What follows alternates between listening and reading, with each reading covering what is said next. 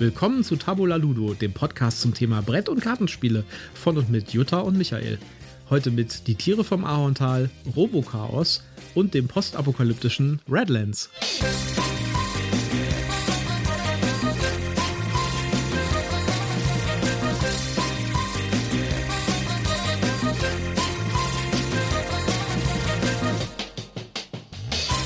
Da sind wir wieder mit Folge 3. Dritte Folge schon. Ja, hallo zusammen. Ja, heute haben wir wieder eine bunte Mischung, sag ich mal. Genau.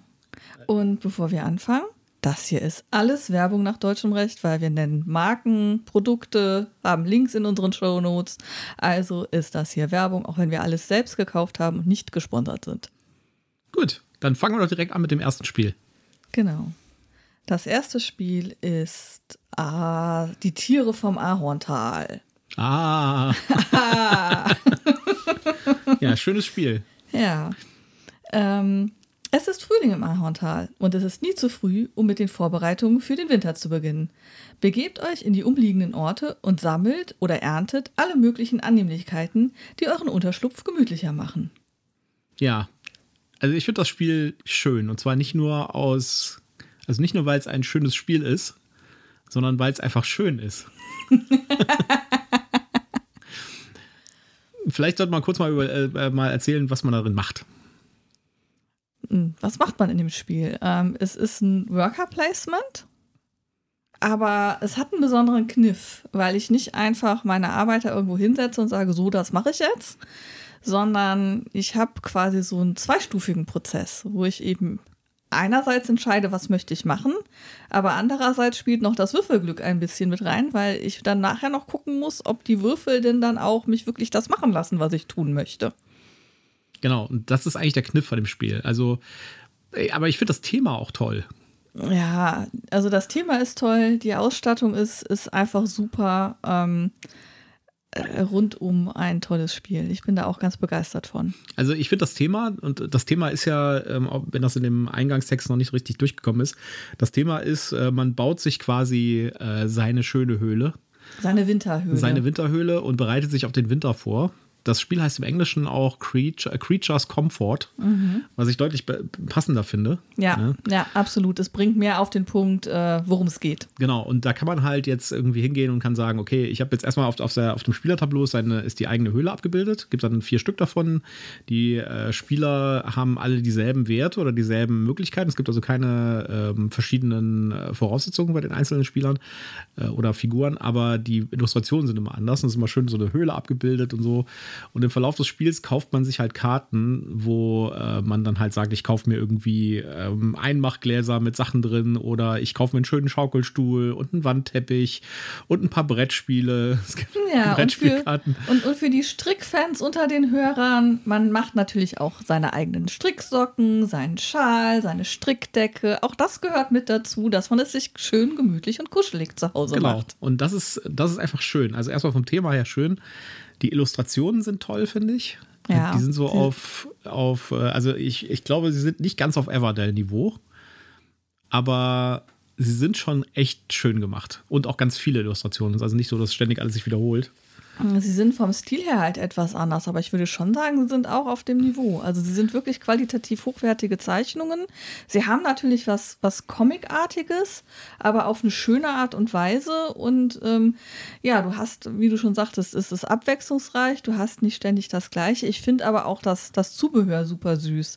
Also die, ähm, man hat jeweils ähm, vier Worker, die man einsetzen kann, die natürlich Tiere repräsentieren. Und egal, ob man jetzt den Hasen, den Fuchs, das äh, Stachelschwein oder äh, den Waschbären hat, die sind einfach super schön gearbeitet. Ähm, also auch wirklich ausmoduliert, die Holzfigürchen. Und ähm, auch dann die, die ja die, die Zutaten oder ähm, das Baumaterial, das man sammelt, ist halt schön gemacht. Ähm, also ich habe mir jetzt das die, die Deluxe-Version geleistet, wo dann alles auch noch als kleinen Holzfigürchen ist. Also ich habe kleine Holzpilzchen und kleine Holzgarnknäule und ähm, kleine Holzmünzen. Die sind alle richtig schön gearbeitet. Ähm, Äpfel es noch, also richtig, richtig schön. Ähm, Ich glaube, dem Spielspaß täte es keinen Abbruch, wenn man das jetzt mit diesen kleinen ähm, Pappmarkern spielen würde. Die sind auch sehr hübsch gestaltet, aber mit den, mit den Holzmodellierungen ist es natürlich nochmal richtig, richtig cool. Ja, kann man also auch nur empfehlen, sich das Upgrade-Pack zu holen. Das gibt es dazu, kostet, glaube ich, nochmal 20 Euro mehr oder sowas in der Richtung. Ne? Ja, also das Basisspiel alleine hätte 45 Euro gekostet und mit dem ähm, Basis, mit dem Deluxe-Pack habe ich dann 60 Euro bezahlt, zumindest ja. in dem Laden, wo wir waren. Ja. Und äh, das ist aber auch echt wert. Also ich finde, das ist auch ein, ein, schönes Spiel. Ich bin bei der Komplexität noch nicht so richtig einig. Aber vielleicht sollten wir ein bisschen näher noch auf, den, auf, den, äh, auf das Spielgefühl noch ein bisschen eingehen. Also du hast ja schon gesagt, äh, das ist ja quasi so eine Art zweiphasiges Worker Placement. Also ich mhm. finde ja, so prinzipiell ist das, äh, also wenn man diesen Mechanismus weglassen würde, wäre es eigentlich ein ziemlich gewöhnliches Worker Placement ohne wirkliche Schwierigkeiten oder irgendwelche Extras. Aber dieser eine Mechanismus, der macht es halt, macht es halt unterschiedlich oder macht oder zeichnet es halt aus, was, was ich auch vorher noch nie gesehen habe, sowas in der Richtung. Ja, das ist halt wirklich was ganz Besonderes und ähm, ich glaube sogar ohne den Mechanismus wäre es tatsächlich langweilig. Ja. Weil ähm, du ähm, relativ wenig Struggle hättest ähm, mit, mit dem Gegenüber. Ähm, ich meine, vielleicht müssen wir es nochmal zu viert spielen, ob es dann ein bisschen heikler wird, seine Sachen erfüllt zu bekommen. Aber dadurch, dass auch immer erlaubt ist, dass jeder auf jeden Platz darf, egal ob da schon jemand steht oder nicht, ähm, hast du halt eigentlich nur bei den Karten irgendwo das Risiko, dass dir jemand was vor der Nase wegschnappt. Ähm, und ansonsten ähm, entscheidest du halt, was möchte ich äh, einsammeln und dann geht es halt nur noch darum, wer hat die cooleren Sachen gebaut. Ähm, und ähm, das alleine wäre, glaube ich, eher langweilig, wenn man eben nicht diesen Kniff hätte, okay, ich muss jetzt überlegen, ich habe hier meine privaten Würfel, das sind zwei Stück, die kann ich vorweg würfeln, da weiß ich schon mal, was ich habe, aber da kommen noch vier öffentliche Würfel dazu. Die werden einmal gewürfelt und alle müssen dann mit diesem Set klarkommen, das dann da gewürfelt worden ist. Ähm, und man weiß halt nicht, wenn ich jetzt meine Figur auf eine Stelle setze, wo ich eine 2 brauche und dann würfel ich keine, also dann, dann gibt es keine 2, weil ich in meinen privaten Würfeln keine habe und bei den öffentlichen auch keine gewürfelt wurde, dann kriege ich halt nichts für diesen Worker, dann gehe ich leer aus. Dann kriege ich noch so ein Trostpflaster, das auch nicht schlecht ist, das kann man manchmal auch ganz gut gebrauchen. Aber ähm, da muss man dann halt schon überlegen, welches Risiko will ich gerade eingehen. Es gibt Plätze, wo man unterschiedliche Würfelaugen einsetzen kann. Die sind dann so ein bisschen weniger risikoreich, weil wenn da jetzt eine 2, eine 3 und eine 4 möglich ist, eins davon wird man ja hoffentlich irgendwie dabei haben. Da kann man ein bisschen arrangieren, aber dann ist halt wirklich ähm, gefragt, wie setze ich das, was ich da jetzt an Würfeln gewürfelt habe, in Kombination mit dem, wo ich meine Worker platziert habe, so um, dass ich das meiste rausgeholt kriege. Mhm. Aber ich glaube auch, dass durch diesen Mechanismus, dass man zuerst quasi in der ersten Phase sich auswählt, was man gerne machen möchte und dann würfelt und schaut, ob man das tatsächlich auch tun kann anhand der Würfelaugen, ähm, die man gewürfelt hat. Äh, ob das jetzt die eigenen sind oder die äh, geteilten Würfel, ähm, die da liegen, macht das Ganze natürlich auch oder erhöht natürlich die Komplexität auch stark. Ja? Also wenn das ein, wenn das ein einfaches Worker-Placement wäre, wo du einfach deinen Worker draufsetzt und dann das machst, was, was, die, äh, was, was die Position dann dir gibt, dann wäre das natürlich auch deutlich weniger in der Komplexität. Und das bringt mich zu so einem Aspekt, den ich, wo ich ein bisschen ratlos bin, ehrlich gesagt. Also ich, wir haben uns auch darüber unterhalten schon. Ich bin mir nicht sicher, wo ich das Spiel ehrlich gesagt einordnen soll. Das ist für mich schon, also es ist kein Familienspiel meiner Meinung nach. Ja, also äh, zumindest hätte ich damit Schwierigkeiten. Aber es ist auch für ein Kennerspiel jetzt ein bisschen zu unkomplex oder zu leicht zu überschauen. Also das ist so mein Konflikt, den ich so ein bisschen damit habe. Also ich hätte, glaube ich, Schwierigkeiten, das jetzt mit, äh, mit meinen Nichten äh, zu spielen, weil ähm, ich doch schon weil du schon eine gewisse Menge an Vorausschauen haben musst, um irgendwie zu planen, was du jetzt machen möchtest und was vielleicht irgendwie mit den Würfeln jetzt passiert, vor allen Dingen, weil du deine eigenen Würfel ja schon kennst, wenn du deine Worker setzt und so. Also ich, die Komplexität ist, glaube ich, irgendwie für ein Familienspiel zu hoch und für ein Kennerspiel zu niedrig, finde ich. Ja, aber ich glaube, ähm, du kannst da relativ viel auch erreichen, wenn du keine Strategie verfolgst. Gut. Also ich glaube, wenn so ein Kind mit, mit acht, neun Jahren das weiß noch nicht so hundertprozentig, wie Strategie äh, zu, zu machen ist oder was es alles tun kann, aber ähm, es sieht halt relativ klar, das sind die Regeln, das sind die Würfel, die ich habe und kriegt dann trotzdem immer noch was hin. Mhm. Und vielleicht gar nicht so schlecht, weil es hängt ja dann schon irgendwie viel daran, wie fallen die Würfel. Ähm, da gibt es dann vielleicht auch so eine Sicherheitsvariante, wo ich einfach sage, okay, ich setze halt immer einen da unten auf die, ich kriege Karten und dann, äh, wo halt jeder Würfel was, was ergibt. Es ist halt nur die Frage, kriege ich eine Karte, kriege ich zwei Karten und setze dann meine anderen Worker irgendwo dahin, wo ich halt Ressourcen kriege und dann wird da schon irgendwas bei rauskommen. Ja. Ob man da mit der Strategie oder mit dieser fehlenden Strategie tatsächlich gewinnen kann, weiß ich nicht. Aber ich glaube, man kann trotzdem Spaß damit haben. Ja, das stimmt allerdings. Also ich glaube auch, das könnte tatsächlich so ein Aspekt sein, dass man sagt, okay, selbst wenn man, selbst wenn man verliert bei dem Spiel oder selbst wenn man irgendwie nicht geplant spielt, hat man trotzdem noch Spaß mit dem Spiel, auch weil die Optik halt so toll ist und das Thema so toll ist und man halt sagt, also man hat bei diesem Spiel halt genau diesen Effekt, dass man sagt, oh, ich möchte jetzt die Karte haben, weil ich will diese Karte in meiner Höhle haben. Ja, genau, weil, ich will dieses Brettspiel haben. Das genau. sieht aus wie Everdale. Ich will diese Karte haben. Genau. Ja. Äh, also, ja, das stimmt. Und insofern hast du natürlich recht. Ähm, ja, also trotzdem, also ich, äh, ich glaube, für äh, dann die, die andere, der andere Aspekt, für einen Kennerspieler wird das, glaube ich, relativ schnell langweilig. Oder äh, ja. ich sag mal so, es spielt sich ab, würde ich vermuten. Das, das kann tatsächlich sein. Also es ist jetzt nicht das super anfordernde Spiel. Ähm, weiß ich nicht. Ich mhm. bin ja kein Kennerspieler. Ich bin ja nur so ein Semi-Kennerspieler. Also ich finde das Spiel toll. Ja, das äh, da darf man jetzt nicht falsch verstehen. Ich finde es ja. sehr schön. Wir haben es auch schon jetzt äh, deutlich, also wir haben es schon sehr oft gespielt und ich finde es toll. Ähm, ich bin mir halt nicht so sicher, ob man das jetzt irgendwie in einem halben Jahr immer noch spielt oder in einem Jahr noch spielt. Ja, also das wir müssen wir mal gucken. Also die, der, der Wiederspielaspekt auch, dadurch, dass diese, man hat da, man hat solche verschiedenen ähm, Pläne für die verschiedenen Jahreszeiten, wo noch so ein paar Worker Placements dazukommen. Ähm, die ändern sich halt von Spiel zu Spiel, da kann man halt welche aussuchen. Ähm, die Karten ändern sich natürlich, ähm, aber es ist jetzt nicht so, dass jetzt irgendwie, dass man sagt, äh, das hat jetzt einen unglaublichen Aspekt, dass man da bei jeder Partie ein komplett anderes Setup vorfindet. Ja, also das Setup ist schon relativ stabil und gleich. Ja, wobei man natürlich schon ähm, eine gewisse Varianz drin hat. Also mit den Jahreszeiten, das ist ja gerade auch nur so, weil wir immer die kurze Variante spielen, weil eigentlich spielst du mit ein Jahreszeiten in der langen Variante. Wir haben bisher halt immer die kurze gespielt, wo wir halt zwei ähm, jeweils eine Jahreszeit rausgenommen haben.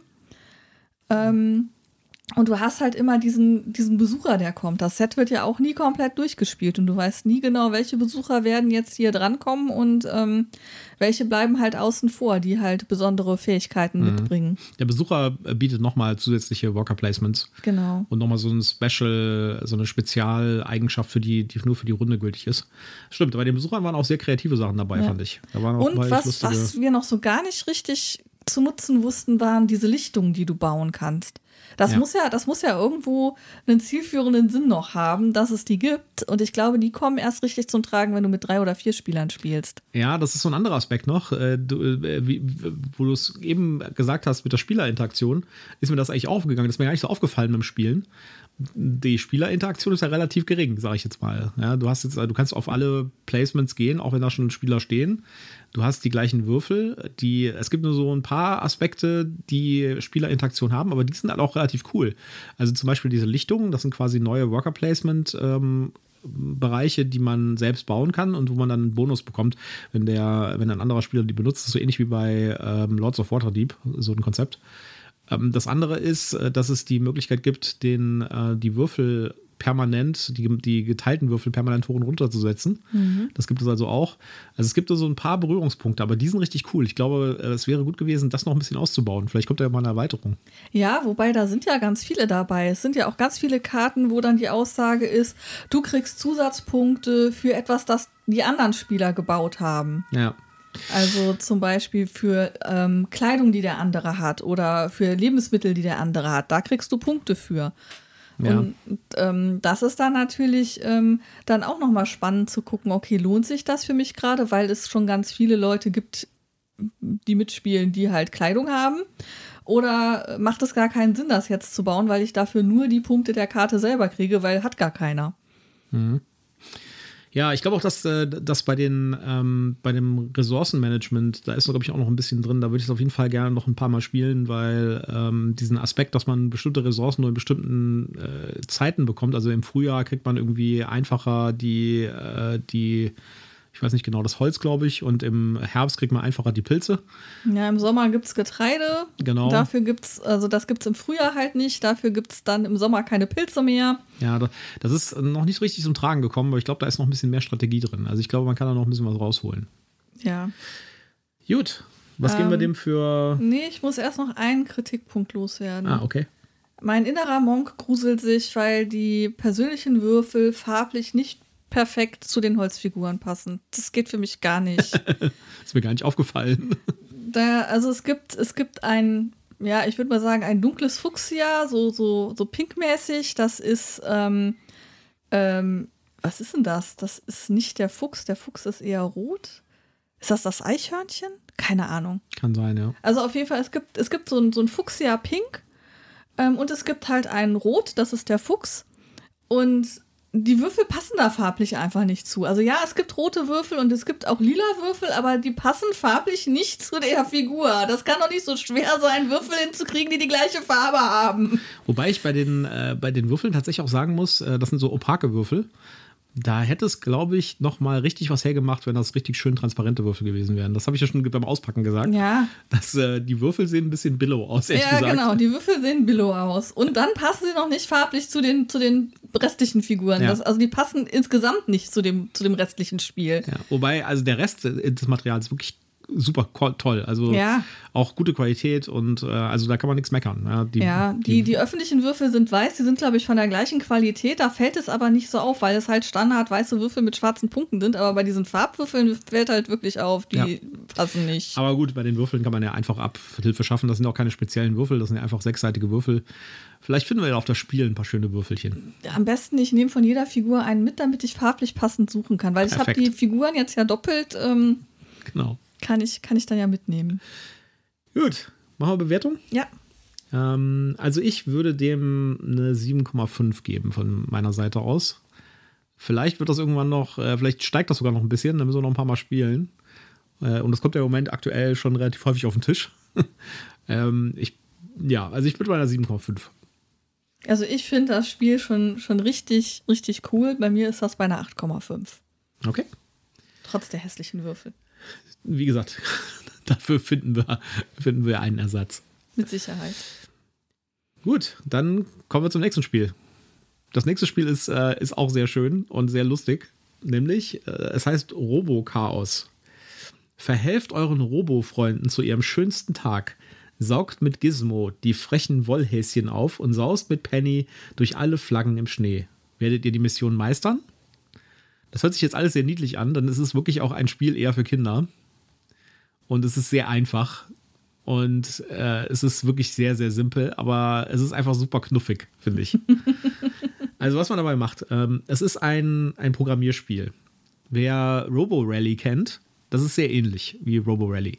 Das heißt, man äh, hat, eine, ähm, man hat einen, einen Spielplan vor sich und der Spielplan ist sehr schön, da kommen wir gleich drauf, wie das gemacht ist. Und auf diesem Spielplan fährt in Quadratfeldern äh, fährt ein Staubsaugerroboter mit einer Katze obendrauf, was ich schon äh, einfach einen Kaufgrund finde auf diesem Spiel- Spielplan umher. Es ist noch ein zweiter Roboter drin, aber äh, das erste Szenario, das man spielt, äh, ist das mit dem Staubsaugerroboter und der Katze. Und alle Spieler versuchen kooperativ dieses, äh, die, diesen Roboter über das Spielplan, über den Spielplan zu schicken und dabei alle Wollhäschen, also Wollmäuse einzusammeln, die da in dem Raum rumliegen. Das ist also so ein Raum irgendwie mit einem Schreibtisch und einem, einem Sofatisch und einem Sofa und so weiter. Und man muss halt irgendwie äh, durch diesen Raum fahren und muss alle Wollhäschen aufsammeln und am Ende wieder auf den Startpunkt zurückkommen. Wie macht man das jetzt? Jeder Spieler hat eine Menge von Karten auf der Hand und diese Karten ähm, lassen den Roboter entweder einen Schritt nach vorne gehen, also ein Feld nach vorne, ein Feld, äh, zwei Felder nach vorne, drei Felder nach vorne oder nach rechts drehen um 90 Grad und nach links drehen um 90 Grad, einmal komplett rumdrehen um 180 Grad oder rückwärts fahren. Das sind so die äh, Standardaktionen. Es gibt bei äh, unterschiedlichen Robotern gibt es auch ein paar andere noch, die es gibt. Es gibt noch so Zusatzkarten, die noch dabei sind für spätere Szenarien, aber das ist so die Grundlage. Jeder Spieler legt jetzt quasi eine Karte in so eine Kartenreihe und das ist die Programmierreihe. Das heißt, das ist das, was der Roboter dann gleich macht. Ähm, Ja, und die Herausforderung dabei ist, es ist zwar ein kooperatives Spiel, aber ich darf meine Karten meinen Mitspielern nicht zeigen und ich darf auch nicht darüber reden, Genau. was ich da auf der Hand habe oder was ich da jetzt gerade in die Programmierreihe lege. Genau, es ist also, man, man kann also quasi nur Hinweise geben, äh, im, im Handbuch steht, man soll Piep Piep sagen ganz oft. und äh, kann halt irgendwie sagen, okay, äh, vielleicht fährt er jetzt tatsächlich geradeaus oder links oder dreht sich links, mal gucken, weiß ich nicht. Man, äh, auf der Rückseite der Karten ist so ein Hinweis aufgedruckt, also man kann unterscheiden von der Rückseite der Karten, ob es eine Drehkarte ist oder eine geradeaus oder rückwärtskarte, aber man weiß nicht, fährt jetzt einen vorwärts, zwei vorwärts, drei vorwärts, einen rückwärts oder in welche Richtung dreht er sich, das weiß man nicht. Und so legt man halt verdeckt die Kartenreihe und wenn man mindestens fünf Karten gelegt hat, zusammen, in Spielerreihenfolge und jeder muss eine Karte gelegt haben, dann wird die Kartenreihe aufgedeckt und dann fährt der Roboter. Und das ist schon spaßig, ja, muss man ganz klar sagen. Also Roborally ist ja auch was, was irgendwie sich schon seit 30 Jahren hält und was, äh, was eigentlich nur auf diesem Effekt aufbaut. Und das ist quasi, ich würde für, ich würde, ich eigentlich sagen, das ist Roborally für Kinder. Ja, es gibt natürlich auch ein paar Kritikpunkte. Also es ist halt ein Kinderspiel. Die Komplexität ist halt super, super klein und man hat das Spiel eigentlich relativ schnell über da, über, über äh, durchschaut. Und äh, also ich glaube, das ist was, was man vielleicht zwei, dreimal spielt als Erwachsener und dann spielt man das vielleicht nur noch mit Kindern. Ja, wobei ich sagen muss, wir beide haben jetzt ja auch nur die ersten beiden Szenarien gespielt. Das waren ja die super Billo einfach Einstiegsszenarien wir haben ja mal durchgeblättert und gesehen, okay, das wird nach hinten raus schwieriger, dass es dann äh, unterschiedliche Arten gibt, wenn man gegen äh, Gegenstände stößt. Da gibt es welche, da kann man drunter fahren und welche, beziehungsweise da, da hat man dann Effekte, dass man sich dreht oder eben nicht dreht und Sachen fallen runter, die man dann auch wieder irgendwie verarbeiten muss. Ähm, das, wir haben halt nur die einfachen Sachen bis jetzt gespielt. Ähm, die waren natürlich tatsächlich nicht so komplex und trotzdem fand ich es ähm, erstaunlich, wie nah wir immer dem Akkustand leer, das ist dann äh, ein Ende des Spiels, wo man dann verloren hat, gekommen sind, bis wir dann wirklich alle Wollmäuse eingesammelt hatten. Ja. Ich fand auch äh, beim, ähm, als wir es dann mal zu viert gespielt haben, fand ich es ein bisschen zu lang, ehrlich gesagt. Also äh, die, also ich weiß nicht genau, ob es vielleicht daran lag, dass wir uns einfach dumm angestellt haben, aber ich glaube, es hatte auch was damit zu tun, dass wir uns zu wenig getraut haben. Wir haben ja ganz häufig nach der fünften Karte aufgehört. Man hätte ja weiterspielen können, weil das ist natürlich, je länger ich äh, die Runde am Laufen halte, umso weniger schnell sinkt der Akkustand. Ja. Ich bin mir auch nicht so sicher. Also, eine Sache, die mir aufgefallen ist beim Spielen, die ich ein bisschen seltsam finde und was wir vielleicht mal ausprobieren sollten mit einer Runde, ist, ähm, man darf so viele Karten, wie man legen, wie man möchte. Das heißt, wenn ich jetzt irgendwie sage, ich habe alle Karten auf der Hand, um die nächste Wollmaus aufzusammeln, dann lege ich irgendwie vier Karten in die Reihe und dann kommt erst der nächste Spieler dran, darf dann eine Karte wieder anlegen. Das finde ich, ich weiß nicht genau, ob es nicht besser wäre, wenn man sagt, jeder darf genau nur eine Karte hinlegen. Und ob es das nicht alles noch chaotischer und lustiger machen würde. Ja, oder zumindest so ein Limit, dass man sagt, maximal zwei. Weil mhm. manchmal hat man ja wirklich so einen Schrott auf der Hand, wo man sagt, okay, dann will ich wenigstens was tun, das dann, dass es noch irgendwie rettet. Was ich auch nicht so gut fand, das ist aber tatsächlich erst aufgefallen beim Vierspielerspiel, ist, dass äh, bei einem Vierspielerspiel hat man alle Karten in der Hand. Das heißt, alle, man verteilt alle Karten, die es gibt auf alle Spieler. Das heißt, man weiß ganz genau, einer hat zum Beispiel die Rückwärtsfahrkarte oder einer hat die 180-Grad-Drehenkarte. Ja. Und ähm, es kommt eigentlich im Prinzip nur darauf an, dass man sich irgendwie wortlos irgendwie die richtigen Hinweise gibt, wer was legt. Ja, ja ich vermute auch, dass man dann irgendwann so, so eine Geheimsprache entwickelt hat, wo man dann genau weiß, okay, wenn der jetzt Miep sagt, ja. dann heißt das, der fährt rückwärts. Ja, das fand ich also, äh, also das fand ich nicht so gut, ehrlich gesagt. Aber auch das ist halt wieder, ich meine, das ist halt für Kinder gedacht und das ist auch die ganze Aufmachung und so ist für Kinder. Ja, absolut. Und da ist es natürlich was anderes. Also das ist halt tatsächlich nichts für jemanden, der jetzt sagt, ich will irgendwie ein gutes Programmierspiel haben. Wenn jemand sich für diese Art Spieler interessiert und sagt, äh, die Idee ist ja echt total cool, ja, mhm. dann kann ich wirklich nur empfehlen, besorgt euch Robo Rally.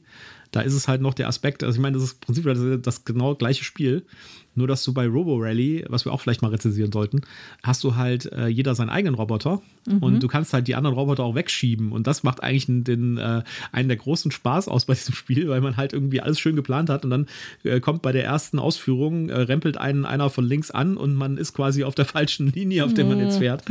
ja, also äh, da, da kommt dieser ganze Aspekt mit, äh, man, man fährt halt mit mehreren Robotern in demselben Raum rum noch dazu.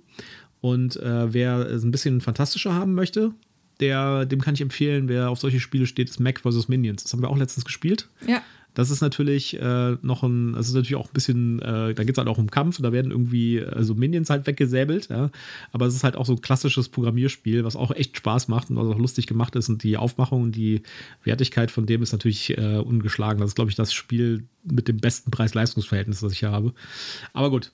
Also, da werden wir ein anderes Mal vielleicht da werden wir ein anderes Mal drüber reden, genau. Ähm, jetzt bei Robochaos äh, noch bemerkenswert finde ich, dass es das in mehreren Versionen gibt. das fand ich irgendwie sehr verwirrend am Anfang. Ja. Und zwar ähm, gibt es die englische Version, heißt auch ganz anders. Die heißt irgendwie äh, äh, Open Circuit, nee, Circuit, Circuit Chaos oder so ähnlich. Müssen wir nochmal, wir schreiben sie in die Show Notes. Ähm, also die englische Version heißt anders und ist auch deutlich teurer, also um die 60 Euro. Die deutsche Version kostet nur 20 Euro und heißt äh, Robochaos und äh, hat den Unterschied, dass in der englischen Version vier Roboter drin sind und auch deutlich mehr Szenarien für diese vier Roboter. Und in der deutschen Version gibt es halt nur zwei Roboter. Und dann halt auch nur die Szenarien für diese Roboter. Das heißt, es ist quasi im Wesentlichen die Hälfte des Spielmaterials drin. Es sind halt äh, die Szenarien für die zwei extra Roboter sind nicht drin und die Karten für die extra Roboter sind nicht drin und so weiter. Und äh, das, äh, da muss man sich ein bisschen, da muss man ein bisschen Bescheid wissen, sich nicht wundern, dass die deutsche Version irgendwie nur ein Drittel kostet. Ich gehe davon aus, wenn das Ding ein Erfolg wird, dann kommt wahrscheinlich die zweite Hälfte des Spiels auch noch irgendwann. Ja. Aber auch da finde ich, der Inhalt ist eigentlich für so ein Kinderspiel echt umfangreich. Also ich hätte jetzt die anderen zwei Roboter gar nicht gebraucht. Ja. Gut, man weiß ja, nicht, was die machen, aber. Ähm, vielleicht wirst du irgendwann der Szenarien müde. Ähm, wir haben jetzt noch gar nicht über den zweiten Roboter größer gesprochen. Das ist ein Pinguin auf einem elektrischen Snowboard. Ähm, Im Gegensatz zur Katze auf dem Staubsaugerroboter, die natürlich, ähm, ja, ich sag mal, schon eine, eine besondere Niedlichkeit hat. Ähm, und und äh, da passt das Thema halt auch extrem gut. Dieser, diesen Staubsaugerroboter, der durch, durch die Wohnung fährt und versucht, die Staubflusen einzusammeln, das kann man sich halt so richtig schön vorstellen. Und man hat ja nun schon genug Katzenvideos gesehen, in denen man äh, sehen kann, dass sich Katzen auf die Dinger besonders gerne draufsetzen und sich rumchauffieren lassen.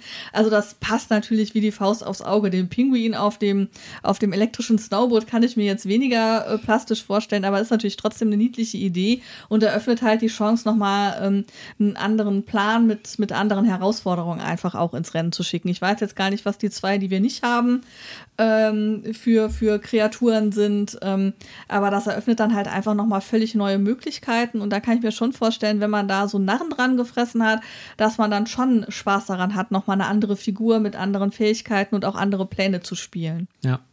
Anderer Aspekt ist auch noch, ich meine, äh, dadurch, dass das halt auch sich an Kinder richtet, äh, dass, äh, da kriegt man, da kriegen die Kinder schon so ein bisschen den, die Idee, was Programmieren bedeutet. Also ich meine, ja. auf einer sehr einfachen Ebene, ja, aber trotzdem, man versteht halt irgendwie, okay, ein Befehl nach dem anderen, ich muss irgendwie gucken und muss vorplanen und muss mir irgendwie überlegen, äh, in welche Richtung will ich denn und was muss ich denn machen nach dem ersten Ding und so. Also ähm, das hat so ein bisschen äh, so ein, so ein, so ein Lernaspekt hat das auch. Ja, ähm, jetzt nicht nur auf Programmieren gesehen, so Logikketten halt auch einfach bilden und Ursache und Wirkung irgendwo ähm, zu, zu realisieren. Ja. Das ist natürlich schon ähm, ein relativ schöner Aspekt an dem Spiel. Und für Kinder, die die eine Links-Rechts-Schwäche haben, ist das natürlich äh, auch perfekt. Ein Albtraum, Leute. Ich sag euch, ein Albtraum. Dann steht diese Katze mit dem Gesicht zu mir und ich habe eine Karte und die Karte sagt, die Katze dreht sich nach rechts. Aber wo zur Hölle ist jetzt rechts bei der Katze und wohin dreht sie sich? ich habe mich da mehrfach vertan und für schallendes Gelächter in der Gruppe gesorgt, mhm. weil die Katze komische Sachen machte auf ihrem Staubsaugerroboter.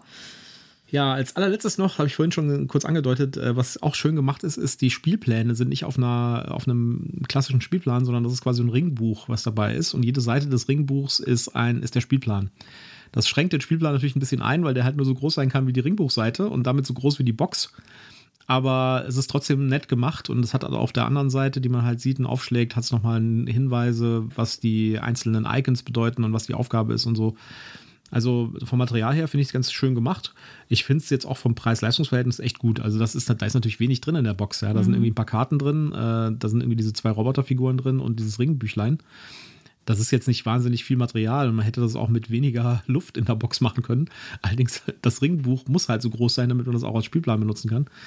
Aber es kostet halt auch nur 20 Euro. Insofern äh, Ja. finde ich das völlig okay. Und ich finde, die, ähm, die beiden Figuren sind gut verarbeitet. Klar, sie hätten jetzt noch bunt sein können, aber das ist ja auch eine Frage des Geschmacks, ob man das will und dann natürlich auch in welcher Färbung will man denn ähm, die Figuren haben. Und ähm, das Ringbuch und die Karten fand ich ganz gut. Die hatten sowas, sowas Robustes, also wo dann eben auch ein Kind, das vielleicht noch nicht so auf saubere Fingerchen oder so achtet, da muss man da nicht so viel Sorge haben. Ja. Gut, kommen wir zur Wertung. Ja. Ich äh, würde dem Spiel jetzt unter, dem, unter der Maßgabe, dass ich es als Kinderspiel sehe, würde ich ähm, siebeneinhalb Punkte geben. Wenn ich das selbst spielen würde oder selbst hier in der Sammlung haben würde, dann würde ich dem tatsächlich weniger geben, weil dann würde ich lieber Roborelli spielen. Aber für ein Kinderspiel ist es perfekt. Und ich glaube, wir werden da an Ostern viel Spaß mit den Kids haben. Ja, also für ein Kinderspiel äh, wäre ich auch bei der 7,5, die du gegeben hast. Ähm, für mich, ich glaube, ich hätte da relativ schnell die Lust dran verloren. Da würde ich wahrscheinlich lieber äh, Mac versus Minions spielen, als jetzt hier äh, Robo Chaos. Okay. Dann kommen wir zum letzten Spiel und da haben wir wieder einen Bruch, einen kleinen, thematisch. Denn jetzt geht's äh, in die düsterne Einöde. Ja, aber wir wollen ja für alle unsere Hörer was Spannendes bieten. Genau. Und deswegen geht's jetzt in die Redlands. Du bist der Anführer einer Gruppe Überlebender in einer postapokalyptischen Einöde. Mit wenig Wasser, aber mit eisernem Willen ist es deine Aufgabe, deine Siedlung vor angreifenden Feinden zu beschützen und zurückzuschlagen. So, ich, das war ein Kickstarter-Projekt und ich habe von diesem Kickstarter-Projekt tatsächlich noch nichts gehört und habe einfach nur die Packung gesehen und gedacht, das brauche ich. Denn das Grafikdesign dieses Spiels ist einfach unfassbar gut. also man sieht auf dem, auf dem Cover ist so ein Punk abgebildet in nur einem, äh, einer, nur die Silhouette quasi. Ja, so ein Schattenriss. So ein So ein, bisschen Schattenriss, genau. eingefärbt, aber primär ein Schattenriss. Ja, die Packung sonst ist weiß und der äh, die ganze die ganze Farb äh, das Farbschema ist so lila, schwarz, pink, rot und äh, das ist einfach unglaublich gut gemacht. Also die grafische Qualität auch innen von dem Spiel ist unglaublich gut. Und es ist ein kleines Spiel, also es ist ein Kartenspiel. Äh, Es besteht aus, ich weiß nicht, 100 Karten oder sowas und die Box ist auch relativ klein. Und die Idee bei dem Spiel ist es, dass man äh, drei Camps hat in einer postapokalyptischen Welt und diese drei Camps beschützen muss, während man versucht, die drei Camps des Gegners zu zerstören. Und das macht man mit, indem man Leute losschickt, also äh, Raiders losschickt. Das Spiel gibt es leider im Moment nur in Englisch. Ähm, indem man halt ähm, Raiders losschickt, um, das, äh, um die feindlichen Camps anzugreifen. Und man hat so ein Positionsspiel. Also man hat ähm, zwei Kartenslots vor jedem Camp. Also man kann sich vorstellen, es ist so ein 3x3 Raster Karten, die man hat. Und äh, eine Karte, die weiter hinten liegt, ist immer quasi beschützt von den Karten, die in dieser Spalte vor ihnen liegen. Und so muss man sich halt ähm, mit Angriffen von den einzelnen Karten, das sind halt äh, Personen in den meisten Fällen, äh, muss man versuchen, die gegnerischen Blocken, die äh, Blocks, also die Beschützerkarten quasi wegzuräumen und dann an die Camps ranzukommen. Und jede Karte kann halt irgendwelche Special-Effekte haben. Also es gibt halt Karten, die heilen andere Karten wieder. Es gibt Karten, die, ähm, die machen direkt, äh, direkt Schaden. Es gibt Karten, die geben irgendwelche Extras äh, oder zerstören direkt ein Camp unter bestimmten Voraussetzungen. Ähm, also das kommt ganz viel äh, drauf runter, dass es halt auf Karteneffekte ausgeht. Insofern fühlt sich das für mich so ein bisschen an, auch wenn die grundsätzliche Spielmechanik schon anders ist, aber es fühlt sich so ein bisschen an wie Magic, The Gathering, weil das halt ein Kartenspiel ist, was so auf Kombos aus, ausgeht und wo man irgendwie versuchen muss, seine Karten strategisch in der richtigen Reihenfolge auszuspielen und an die richtige Stelle zu legen. Insofern, es fühlt sich ein bisschen an wie so ein Trading Card Game, aber es ist kein Trading Card Game, es ist alles in der Box drin. Ja, und ähm, es hängt halt unheimlich viel vom Kartenglück ab. Also was für Karten du ziehst, ob du mit denen gerade was anfangen kannst oder eben nicht.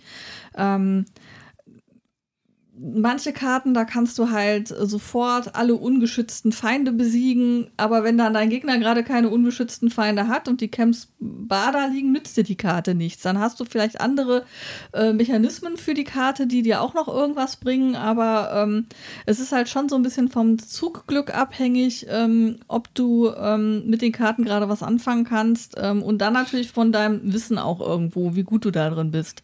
Ich habe solche Spiele noch nicht so oft gespielt.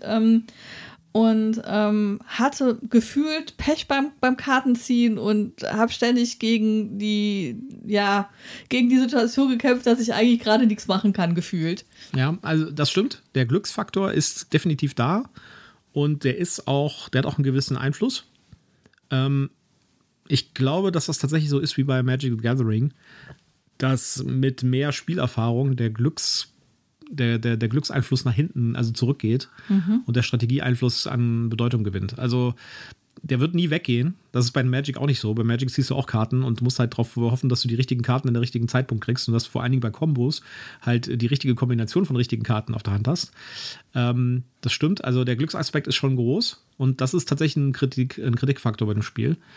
Allerdings geht es auch ganz viel darum, dadurch, dass man die Karten auf der Hand und die Ressourcen, die man auf dem Tisch schon liegen hat, ähm, relativ detailliert managen muss, um die richtigen Sachen, also man kann das ein bisschen beeinflussen, weil man die richtigen Sachen auf der Hand hat oder wann man die richtigen Sachen einsetzen kann.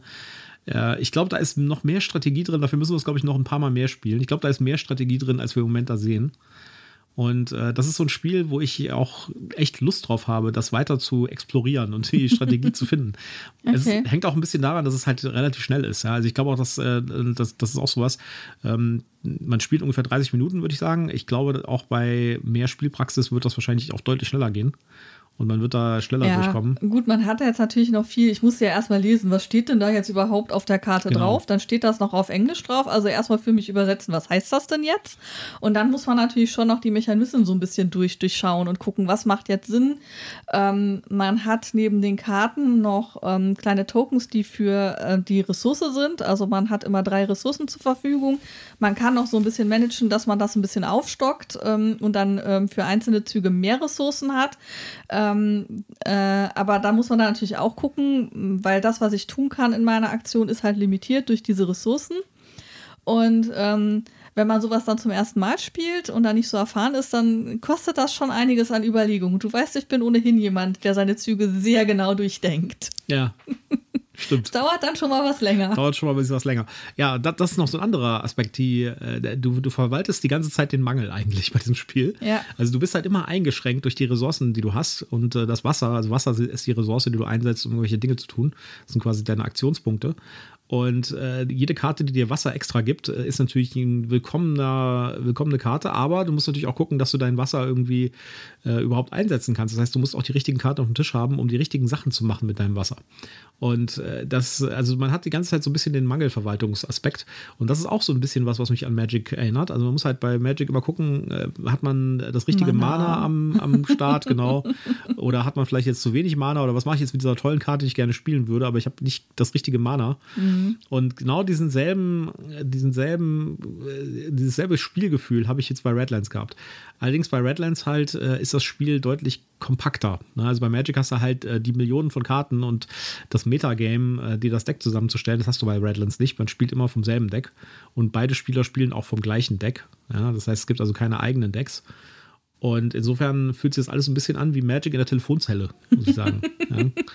Und äh, auch, wie gesagt, wenn die, die Spielmechaniken sind schon deutlich anders. Also man, äh, man, der, der Kampf läuft anders ab. Die, äh, es gibt diesen, diesen geografischen Aspekt, dass man Karten vor andere Karten legen kann und so. Das hast du halt bei Magic alles nicht, aber ähm, das, das, das Netto-Spielgefühl, sage ich jetzt mal, ist schon ähnlich. Ähm, wo du gerade gesagt hast, Magic in der Telefonzelle, das sollte jetzt nicht dazu verleiten, zu glauben, man könne das irgendwie im Zug auf kleinem Platz spielen. Nee. Ähm, Du hast ja dankenswerterweise nicht nur das Spiel gekauft, sondern auch gleich die zugehörigen Matten dazu gekauft, genau. die einem dann so ein bisschen das Management, wo sollte jetzt eigentlich gerade welche Karte liegen, ähm, vereinfachen. Ich glaube, also gerade mir hat das extrem geholfen, ähm, zu überblicken, wo ist jetzt gerade was angesagt und, und äh, wie manage ich mich hier überhaupt. Ähm, Aber ich glaube, auch ohne diese Matte, also die Matte selber ist relativ groß, aber auch ohne diese Matte braucht es schon ein bisschen Platz. Ähm, ich glaube, wenn man im Zug an so einem Vierertischchen säße, könnte das klappen, aber auch nur, wenn man da zu zweit sitzt und nicht zu viert. Ja, aber zu viert noch, kann man es eh nicht spielen. Ja, ja, nee, ich war jetzt so am überlegen, wenn man da jetzt noch zwei Unbeteiligte sitzen hat, die auch Platz ja. auf dem Tisch für sich beanspruchen, dann ist schon wieder vorbei. Ja. Und tatsächlich ist es so, also die, die Spielmatten dafür sind, äh, für jeden Spieler gibt es eine Spielmatte und die gibt es im Doppelpack zu kaufen. Die sind jetzt auch nicht so wahnsinnig teuer. Äh, die sind schon echt nützlich bei diesem Spiel. Das ist, glaube ich, das erste Mal, dass ich sowas sage. Also bei, bei Chai zum Beispiel, da habe ich mir die Spielmatte gekauft. Also ich bin sowieso nicht so der Fan von Spielmatten, weil ich das immer so ein bisschen Geld Abzocke finde. Bei Chai habe ich die Spielmatte deswegen gekauft, weil das Spiel einfach unfassbar viel besser aussieht, wenn man die Spielmatte hat. bei, äh, bei Redlands ist es tatsächlich so, dass die Spielmatten wirklich auch für das Spiel sinnvoll sind, weil man hat da nämlich dann genau dieses Grid, dieses 3x3-Grid vor sich liegen und man hat eigene äh, Plätze für die Ablage, für bestimmte Sachen, die man mit seinen ähm, mit, seinen, äh, mit seinem Wasser macht oder zum Beispiel, äh, es gibt da so eine äh, Event-Queue-Mechanik, wo man irgendwie halt Sachen spielt, die aber erst im nächsten oder im übernächsten Zug halt aktiv werden. Da gibt es halt dann so, eine, so einen extra Bereich auf der Spielmatte für. Also das ist das erste Mal tatsächlich, dass ich irgendwie das Gefühl habe, dass die Spielmatte wirklich was fürs Spiel bringt auch und nicht nur einfach einen optischen Kick ist. Ja, ähm, zu dem Thema Optik möchte ich auch noch was sagen. Ähm, du warst ja gleich total begeistert von der ganzen Optik. Ähm, ich bin ein bisschen zwiegespalten. Also ähm, der Karton mit dem Weiß und dann dieser, dieser Schattenrissfigur da drauf und den knalligen Farben hat mich auch sehr angesprochen. Ähm, auch wenn ich ähm, so ein bisschen fragend vor dem Karton stand und fragte, okay, und worum geht's jetzt in dem Spiel? Dieses, die, die, der Karton sagt mir nichts über das Spiel. Die Matten finde ich super schön. Also ähm, auch von, von der Haptik her, das sind halt so Neoprenmatten, ähm, wie man das halt kennt. Ähm, die, ähm, die eine Partei hat eben so, so ein rosa, äh, rot-orange, lila ähm, äh, gehaltenes ähm, äh, deckt, äh, während die andere Seite eben Blau- und Grüntöne hat. das finde ich auch sehr schön, dass dann nicht beide einfach die gleiche haben, sondern dass man sich dadurch auch nochmal so ein bisschen abhebt. bei, der, bei den Zeichnungen auf den Karten, die sind so in so einem Comic-Stil, die erinnern mich vage an so Mad Max Comics und also die sind so ein bisschen grober gezeichnet, auch schon so ein bisschen, ja, ähm, es soll natürlich auch dieses, dieses Endzeit-Szenario irgendwo widerspielen. So ähm, äh, taffe, taffe Leute mit, mit kantigen Gesichtern. Ähm, das spricht mich nicht so hundertprozentig an. Gut, man muss mit dem Thema so ein bisschen auch äh, ja, zusammenarbeiten ähm, können. Das ist halt tatsächlich so ein Mad Max-Setting, ne? Ja, ähm, wobei auch da habe ich schon Zeichnungen gesehen, die ich, die ich cool fand. Aber also das ist jetzt gerade so ein Zeichenstil, wo ich sage, der sieht so unfertig aus. Also das sieht so aus, als ob der Zeichner ja, so, so, so, so, so eine erste grobe Skizze gemacht hat und gesagt hat, so, das ist jetzt fertig, ich habe keine Lust mehr. Okay. Okay. Ich würde sagen, macht sich einfach jeder mal selbst ein Bild von. Ja, also äh, ich finde sie, nicht, ich find sie nicht super schlecht. Sie sprechen mich halt einfach nicht so besonders an. Ich hätte, glaube ich, mehr Spielspaß mit einem etwas anderen Zeichenstil, aber man kann nicht alles haben. Okay, das stimmt. Wie ist denn deine Wertung von dem Spiel? Also ich würde dem aktuell definitiv eine 8,5 geben. Boah, so hoch. Ja. Also ich finde es äh, sehr kompakt, sehr schön, sehr viel Strategie, äh, sehr viel Potenzial. Also ich äh, finde, dass, dass so ein Spiel irgendwie, wenn ich da rausgehe und denke so, ja, jetzt, das will ich auf jeden Fall nochmal spielen. Und es ist halt auch so, dass man halt nicht irgendwie zwei Stunden braucht, um es nochmal zu spielen, sondern mhm. das geht halt in äh, 20 Minuten, 25 Minuten hat man ein Spiel durch. Das, ähm, insofern finde ich das wirklich schön gemacht ich bin sehr gespannt drauf, wie sich langfristig der Glücksfaktor entwickelt, weil das ist tatsächlich ein Punkt, wo ich jetzt sagen würde, das könnte dem Ganzen so ein bisschen das Bein brechen, wenn der Glücksfaktor tatsächlich immer so hoch bleibt. Im Moment sehe ich das noch nicht so als Problem an, weil ich da halt immer so ein bisschen am Explorieren bin und gucken gehen, was gibt es denn da so und sowas, ja. Ähm, aber da muss man einfach mal schauen, ja. Das Deck ist jetzt auch nicht so richtig riesengroß, also man kann schon ein bisschen drauf sich vorbereiten, was da für Karten kommen können. Aber ich bin bei einer 8,5. Mm, also ich bin bei einer 7,5. Also ich finde es schon ein, ein, guten, gutes Spiel. Ich hatte da schon auch ein Stück weit Spaß dran, auch wenn ich zwischendurch am Verzweifeln war, weil ich einfach kein, kein Zugglück hatte mit den Karten. Und mich manchmal gefragt habe, wie soll ich dieses Ding eigentlich nach Hause bringen? Dafür habe ich relativ knapp verloren. Ähm, Äh, also eine 7,5 finde ich, find ich ganz gut. Kann man auf jeden Fall wieder spielen, würde ich empfehlen, wenn man solche Spiele mag, ähm, wenn man so in die Richtung Kartenspiele und ähm, Zweierspiele vor allen Dingen auch, wenn man da Spaß dran hat, dann kann man das sicherlich äh, gut spielen. Wunderbar. Gut, dann haben wir es für dieses Mal. Wir sollten auch mal über schlechte Spiele reden, finde ich. Vielleicht machen wir mal so eine Flop 5. Muss ich mal hart drüber nachdenken. Ha haben wir denn schon fünf? Also ich glaube, ich habe noch oh, keine. ich doch, ich kenne schon einige. Ja, ich, so aber, es gibt, aber es gibt auch Spiele, die ich nicht erwähnen will. Ja, aber vielleicht sind die genau für so eine Flop 5 gut. also ich kenn, zum Beispiel, es gibt so ein paar Friedemann-Friese-Spiele, die ich echt hasse. Ja, wo ich denke, irgendwie, ich spiele hier gerade Excel, das Spiel. Ja, Was hast du gegen Excel? ja, eigentlich nichts, aber am Spieltisch schon. Also, ja, dann kann ich halt nicht in meiner Spielesammlung hier rumgucken, weil ich irgendwie schlechte Spiele meistens irgendwie dann relativ schnell wieder loswerde. Aber mir fallen da auf jeden Fall welche ein. Okay. Ja, Junta ist zum Beispiel auch so ein Ding. Ich weiß nicht, ob wir da aber schon mal. Wir sollten auf jeden Fall eine Flop 5 machen. Das, äh, da kann ich super Stories erzählen über. Aber wenn du jetzt mit Spielen ankommst, die ich noch nie gespielt habe, Schatz, weißt du, was das heißt? Dann musst du die nochmal Dann müssten wir spielen. die eigentlich nochmal spielen. Oh je. Oh je. Ich Vielleicht revidierst du dann ja auch deine Meinung und stellst fest, es ist gar nicht so schlimm, wie ich es in Erinnerung ja, habe. vielleicht. Also beispielsweise runter. Vielleicht kann man da mal kurz drauf eingehen. Ja? also äh, ich habe runter irgendwie, glaube ich, zweimal gespielt. Mhm. An das eine Mal kann ich mich nicht mehr erinnern. Ja?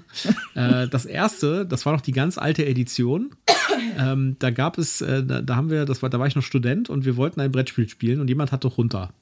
Und äh, wir haben den ganzen Abend versucht, die Anleitung zu lesen. Und ich bin jetzt nicht gerade derjenige, der irgendwie vor komplexen Spielanleitungen zurückschreckt. Ich meine, ich habe hier einen ganzen Stapel GMT Wargames liegen, die echt komplex sind und äh, die da irgendwie, wo ich da keine Schwierigkeiten habe. Vielleicht war es auch eine andere Zeit. Ich weiß nicht, vielleicht da war ich auch deutlich jünger.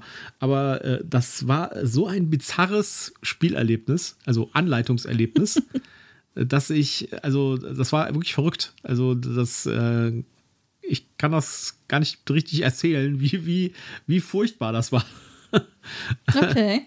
Ich glaube, wir haben uns dann, äh, wir haben uns dann betrunken, um das irgendwie über die Bühne zu kriegen. Aber das war zum Beispiel so ein Beispiel. Eieiei. Vielleicht Ähm, gibt es das jetzt ja mit vereinfachter oder verbessertem Regelheft und dann geht's auf einmal. Ich fürchte ja auch, dass wenn ich das äh, vielleicht, wenn ich das jetzt spielen würde, würde ich denken, das ist doch ein ganz normales, total einfaches, äh, mittelkomplexes Spiel. Was ist denn das Problem, Junge? ja? Das kann durchaus, würde ich jetzt nicht ausschließen. Ja? Ja. War auch vielleicht eine andere Zeit. Also das war halt vor irgendwie äh, äh, Labyrinth und äh, Sigi Gahara und so. Das war eine andere Zeit unter Umständen. Aber ja, das wäre auf jeden Fall vielleicht auf meiner Liste, müsste man sich tatsächlich nochmal angucken vorher. ja. Gut, jetzt haben wir genug ge ge geschwurft. Genau. bringen wir die Folge zu Ende. Äh, Wir hoffen, dass es euch Spaß gemacht hat und beim Zuhören. Und beim nächsten Mal haben wir wieder drei neue Spiele, über die wir reden und die wir rezensieren und auseinandernehmen werden. Genau. Wir würden uns freuen, wenn ihr wieder dabei seid. In der Zwischenzeit äh, schreibt Kommentare, liked uns, äh, abonniert uns und ähm, hoffentlich äh, hören wir von euch. Dann sage ich mal Tschüss. Tschüss, macht's gut.